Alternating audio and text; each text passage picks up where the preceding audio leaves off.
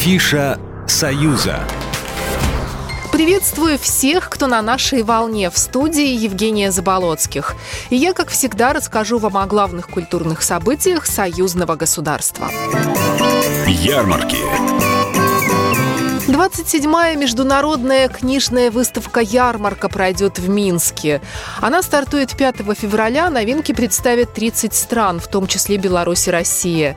Всего более 300 книг, в том числе и тех авторов, которые претендуют на госпремию от республики. Слоган выставки в этом году «Беларусь. Открытая книга», а главные темы – «Год малой Родины» и 75-летие Великой Победы. Кроме того, в рамках выставки отпразднуют 90-летие со дня рождения классика белорусской литературы Владимира Короткевича. А еще пройдут встречи с авторами, издателями, художниками, презентации проектов, в том числе и союзного государства, круглые столы и автограф-сессии.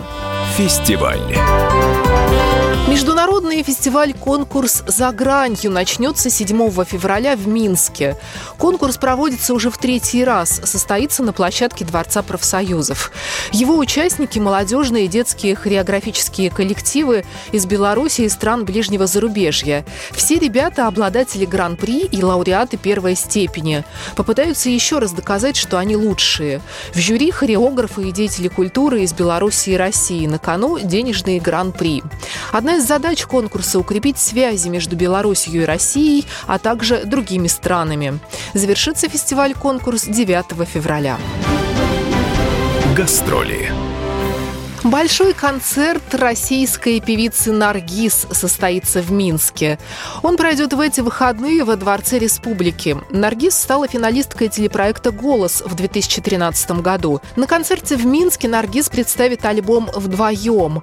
В нем есть такие хиты, как «Я не твоя война», «Ты моя нежность», «Я не верю тебе», «Беги», а также совместная песня Наргиз и Максима Фадеева «Вдвоем».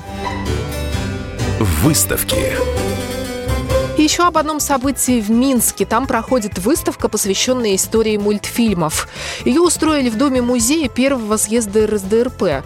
Выставка называется «Плей. История мультфильмов». На ней уделили внимание как белорусским, так и российским анимационным лентам. Рассказывают о том, как они делались, показывают такие приборы, как, например, зоотроп и стробоскоп, при помощи которых делались бегающие картинки. Ну а те, кто любит посмеяться над собой, могут прийти в уголок с кривыми зеркалами, и, подобно волку из «Ну, погоди», посмотреть на такого разного себя. Программа произведена по заказу телерадиовещательной организации Союзного государства. Афиша «Союза».